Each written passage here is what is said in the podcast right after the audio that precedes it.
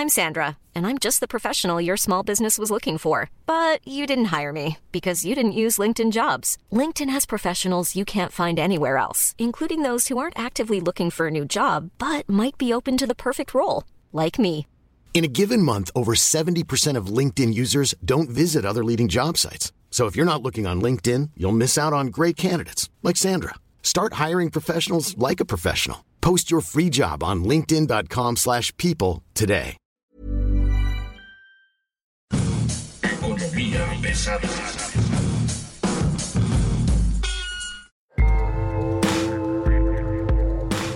Bienvenidos, señoras señores. Esto es Economía Pesada. Como siempre, es un gusto que esté usted hoy con nosotros en esta semana donde han pasado cosas realmente eh, extrañas. A ver, por un lado tenemos el triunfo de Javier Milei como presidente en Argentina y la recreación de un nuevo paradigma con lo que se ha dado a conocer en el público, en los inversionistas, en los fondos, como esta política pendular de Argentina, va de un lado a otro y genera cambios enormes que de pronto se convierten en referencias internacionales. Hoy estamos apenas midiéndole las primeras cosas que podrían ocurrir con eso y cuál va a ser el efecto en México. Vamos a platicar de eso más adelante, pero también tenemos en el, en el corto plazo, en el muy, muy corto plazo, qué es lo que pasó hoy con la inflación, qué es lo que está pasando con la inflación y qué es lo que está pasando con las amenazas que hay de parte de los bancos centrales en relación a la, a la, inflación y la necesidad, por supuesto, de que los precios se conviertan en un paradigma. Entonces, como hay que tomar las cosas como vienen, empecemos por la parte más, más fácil, más sencilla, más de corto plazo, que tiene que ver con la inflación.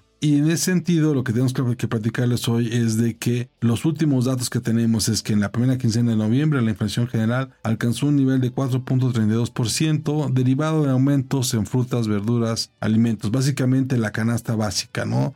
¿Por qué es importante esto? Por dos razones. Primero, la inflación rompe una racha de dos quincenas consecutivas a la baja, cuando había estado más o menos controlada en 4.27 y 4.25, que se eleve ligeramente nos está dando una tendencia sobre cómo se va a venir el fin de año y sobre todo cómo se va a venir hacia el frente, hacia el primer trimestre del próximo año. Lo que sabemos, lo que nos dicen las empresas del sector alimentario, sobre todo el sector alimentario, es que va a haber una gran presión en los precios de la canasta básica que tiene que ver con alimentos. La cuesta de enero, dicho de otra manera, se va a convertir en la cuesta de enero, febrero y marzo. Así que si usted va a recibir su aguinaldo, ajustelo de una manera, un gasto sabio. Póngase este casi casi en economía de guerra a gastar muy poquito. Porque el dato reportado por el INEGI quedó por arriba del estimado por los analistas. Los analistas esperaban una inflación de más menos 4.25, 4.28 y al quedar por encima de esos niveles nos está, nos está dando una referencia de que los aumentos están llegando de una forma que no se esperaba en el mercado. De nueva cuenta, lo que nos dicen por ejemplo la Asociación Nacional de Pequeñas Empresas de Pequeño Comercio, la AMPEC, es que lo que está ocurriendo hoy en día en el mercado es que hay una presión enorme sobre los productos alimentarios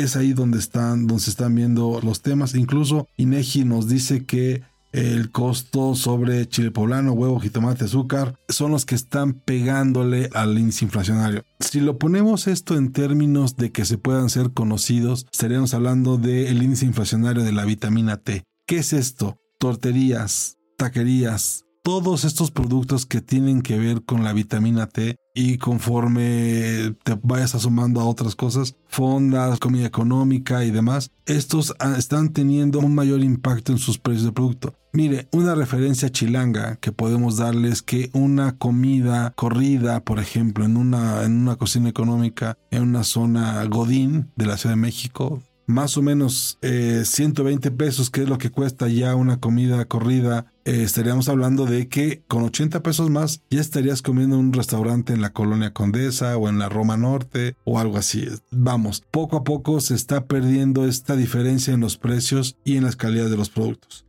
Los estados que mayores alzas han registrado en el tema inflacionario son Sonora, Sinaloa, Baja California, Baja California Sur y Chihuahua. ¿Qué tiene que ver esto y por qué es importante tomarlo en cuenta? Básicamente son estados que producen sus propios alimentos, que producen e incluso llegan a exportar, pero, y ahí está la nota, son importadores netos de productos básicos. La alimentación de su ganado, por ejemplo, proviene de Estados Unidos. Es grano americano que se paga en dólares y ellos venden en pesos mexicanos y alguna parte la alcanzan a exportar en dólares a nivel internacional, digamos, lo más importante que tenemos que tomar en cuenta es lo que está pasando, por ejemplo, en Estados Unidos, ¿no? En Estados Unidos se esperaba, por ejemplo, que el Tesoro, incluso que la Fed de Estados Unidos comenzara a bajar poco a poco sus precios objetivos en la inflación en los últimos meses y lo que está ocurriendo es justamente lo contrario. Se está, digamos, manteniendo los, las tasas eh, a nivel internacional que toman como referencia lo que está ocurriendo en Estados Unidos, comienzan a ser otra, otra vez de nueva cuenta atractivas para la inversión de portafolio las grandes corredurías, y eso hay que decirlo, las grandes empresas dedicadas a hacer este tipo de negocios ya comienzan a hacer recomendaciones de invertir en el mercado hacia el 2024. Hay tres cosas que los analistas están viendo en Estados Unidos. Primero, la economía de Estados Unidos está mejor de lo esperado. ¿no? Lo que implicaría que hay un crecimiento constante en sus variables, que hay una mejora importante. La inflación no está caminando como se esperaba, no está, no está bajando como se esperaba. Ellos querían llegar hacia el 2% y bueno, pues este, vemos que los precios no, no bajan y va a ser muy difícil que ellos alcancen esa meta. La Fed va a alcanzar difícilmente esa meta. Y tres, el mercado laboral de Estados Unidos no está siendo como muy favorable para la economía. Entonces, esto obliga a la Fed a conseguir dinero de donde haya y mantiene eso las tasas altas déjeme ponerlo en estos términos. La idea de que la Fed pudiera bajar las tasas de interés se estuvo, digamos, cocinando a lo largo de este segundo semestre. Desde julio a agosto se comenzó a hablar de que Estados Unidos, la Fed estaría bajando sus tasas de interés y en consecuencia México estaría haciendo lo mismo, ¿no? Lo que estamos viendo hoy es que no, que estas bajadas no están sustentadas en los datos de la economía y entonces pues estamos viendo justamente lo contrario. Sabemos que el Banco de México toma como referencia la Fed, ¿no? Y que esto podría permitir que tener una mejor relación, digamos, con los inversionistas institucionales, pero pues lo que estamos viendo hoy que no, que la inflación en Estados Unidos no baja, que la tasa de interés en Estados Unidos no baja y en consecuencia y como reflejo de esta situación, México va a ocurrir exactamente lo mismo, ¿no?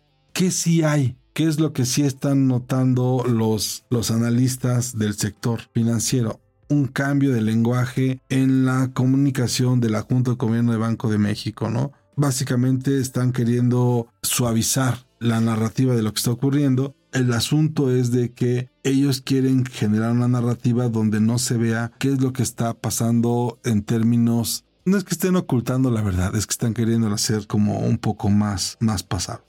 Básicamente quieren suavizar los factores que afectarán a la economía mexicana y por qué la reducción en las tasas de interés no va a ser tan grande como se esperaba, como se necesita. El descenso en la inflación, el gasto público fiscal y la diferencia de tasas con Estados Unidos son básicamente eh, elementos que se tienen que explicar de una mejor manera y los analistas están tomando eso como referencia para saber qué hacer entendemos y un poco lo quieren decir ellos en el Banco de México, lo, mencionan en sus comunicados, que si intentan hacer reducciones mayores lo que podría haber es un problema en la economía porque las tasas de la Fed en Estados Unidos siguen siendo demasiado altas en términos de ganancias. Entonces, pues tú tienes que mantener la competencia con ellos y como de alguna manera te vuelves dependiente del desarrollo económico de Estados Unidos, bueno, pues tu tasa de interés está basada en eso si la Fed no baja sus tasas de interés, México, Banco de México no puede hacer lo mismo, ¿no? Eh, los analistas han hablado de, en muchos sentidos, de que se necesita o de que se tendría o de que se haría o de que se podría hacer un recorte en las tasas de interés. No está siendo así, la inflación sigue creciendo, la inflación está por arriba de lo estimado 5 puntitos y de acuerdo con lo que se espera en el mercado, en el mercado real, en el mercado financiero y en el mercado de las amas de casa es que las cosas se incrementen en el último trimestre de este año, básicamente octubre, noviembre, diciembre y esta tendencia se mantenga hasta el siguiente marzo. Las previsiones que se tienen es que de parte de las grandes compañías, de parte de las grandes corredurías, que las tasas de interés sigan siendo más interesantes en Estados Unidos, más incluso de lo esperado en muchos sentidos. Eso obligaría a México a conseguir dinero por donde sea. Y ahí es donde podemos tener nosotros una muy mala noticia porque lo que nos cuentan es que ya hay presiones muy fuertes sobre los bancos, sobre las carteras vencidas el año no está terminando mal como en la economía mexicana porque la economía de Estados Unidos está funcionando y entonces tenemos muy grandes remesas y demás, pero y eso es un asunto que no se puede dejar de lado, ya comienza a haber este pequeños avistamientos sobre el caos que podría ocurrir en el mediano plazo en la industria mexicana si las tasas de interés se siguen manteniendo en los niveles en que están ahora.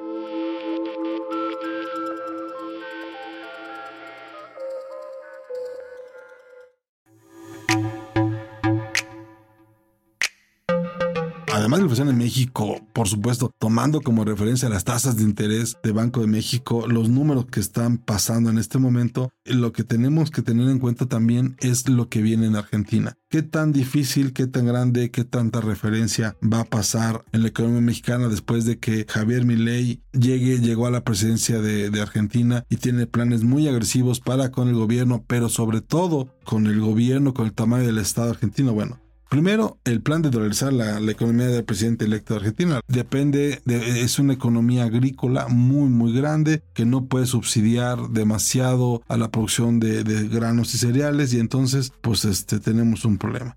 El sector agrícola de Argentina es probablemente mucho más alto de lo esperado para un país que literalmente está desesperado por conseguir billetes verdes para poder implementar una dolarización de la economía tal como lo quiere hacer.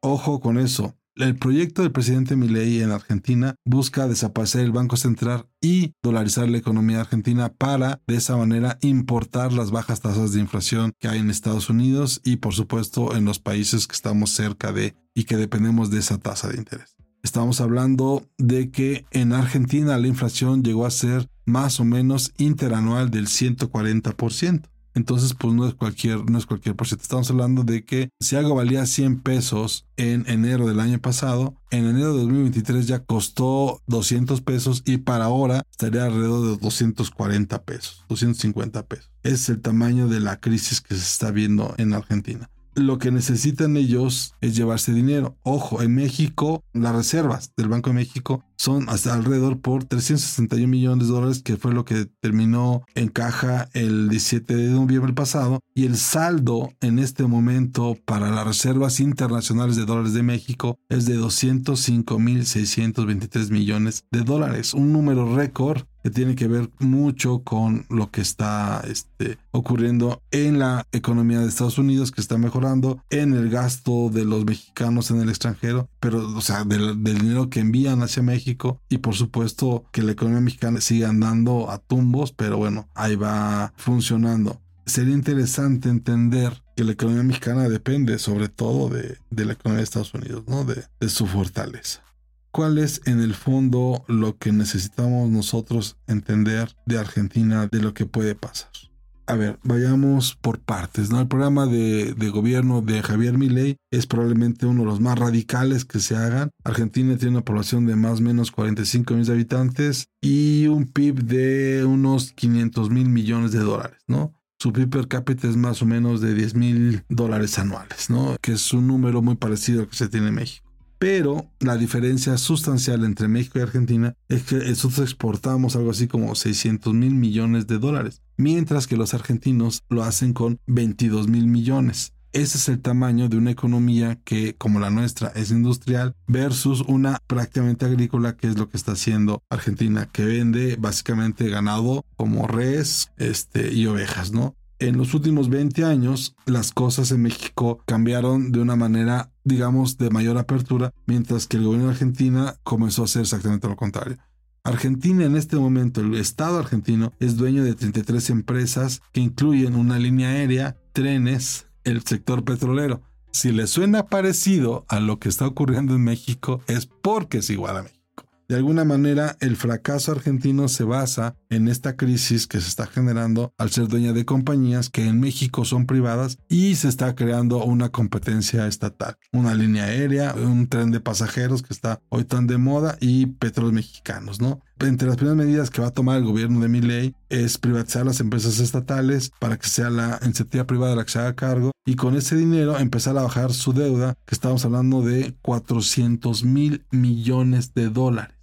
¿No? De los cuales 240 mil millones son deuda externa emitida por o para el o desde el Fondo Monetario Internacional, el Banco Interamericano de Desarrollo y otros organismos, más otros 160 mil millones de dólares que fueron emitidos en pesos argentinos y que bueno, pues nadie confía. Esa es una cosa que es de locuras. Y por supuesto, la diferencia en la tasa de inflación. La inflación de Argentina, como le mencionaba, es de 140% anual y su tasa de interés es de 133%, además de que hay dos tipos de cambio, uno para importadores y exportadores que está en 350 pesos argentinos por dólar y el dólar que se vende en las calles en el mercado negro no regulado, el dólar blue le llaman, o las lechugas venezolanas de antes, es de mil pesos argentinos por dólar. Ese es el costo que el mercado te está dando a ti como usuario argentino para poder salir del país. ¿Qué tiene que ocurrir en el muy corto plazo con el nuevo gobierno? Tomarse decisiones o tomarse la decisión de que si se viene una desaparición del Banco Central argentino y se consiguen los dólares suficientes para dolarizar la economía, bueno, pues estaríamos pensando en que se deje de usar el peso argentino como una medida oficial del país y se brinquen al uso de dólares como parte de su, de su mercado del día. ¿Esto en qué nos afecta? Bueno, pues este, hasta ahorita no hay un estudio que esté midiendo de qué tamaño va a ser la afectación a México, pero sin duda alguna va a ser una enorme distracción para los recursos que en este momento a México están llegando desde el extranjero, básicamente Estados Unidos y Canadá, mientras que en Argentina pues estarían transfiriendo los pesos argentinos a dólares. Esos son, digamos, los dos temas más importantes o más relevantes que se tienen esta semana y sobre los que se tienen que tomar en cuenta. Ojo, la inflación no cede en México y las tasas de interés no ceden en México. Eso tiene que ver sobre todo con el desempeño de la economía de Estados Unidos, que está, digamos, caminando, pero con problemas en empleo y en su comercio exterior. Y por el otro lado, lo que ocurre en Argentina todavía es de pronóstico reservado. Si Argentina decide dolarizar su país, que tiene un PIB, como le mencionaba, de más o menos 500 mil millones de dólares, bueno, pues este, hay que recordar que ese monto de PIB de ellos es apenas menor a los 600 mil millones de dólares que México exporta. Argentina es un país literalmente pequeño en comparación con el tamaño que México ha logrado incrementar en los últimos 20 años. Ese es el tema de hoy, Economía Pesada. Le agradecemos mucho que esté con nosotros esta vez. Le agradecemos como siempre sus comentarios en arroba Luis Carrujos. Muchas gracias, hasta luego.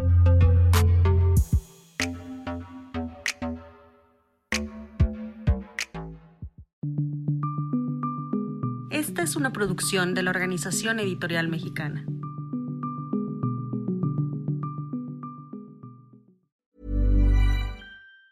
Planning for your next trip? Elevate your travel style with Quince. Quince has all the jet setting essentials you'll want for your next getaway, like European linen, premium luggage options, buttery soft Italian leather bags, and so much more. And it's all priced at 50 to 80% less than similar brands. Plus, Quince only works with factories that use safe and ethical manufacturing practices. Pack your bags with high-quality essentials you'll be wearing for vacations to come with Quince. Go to quince.com slash trip for free shipping and 365-day returns.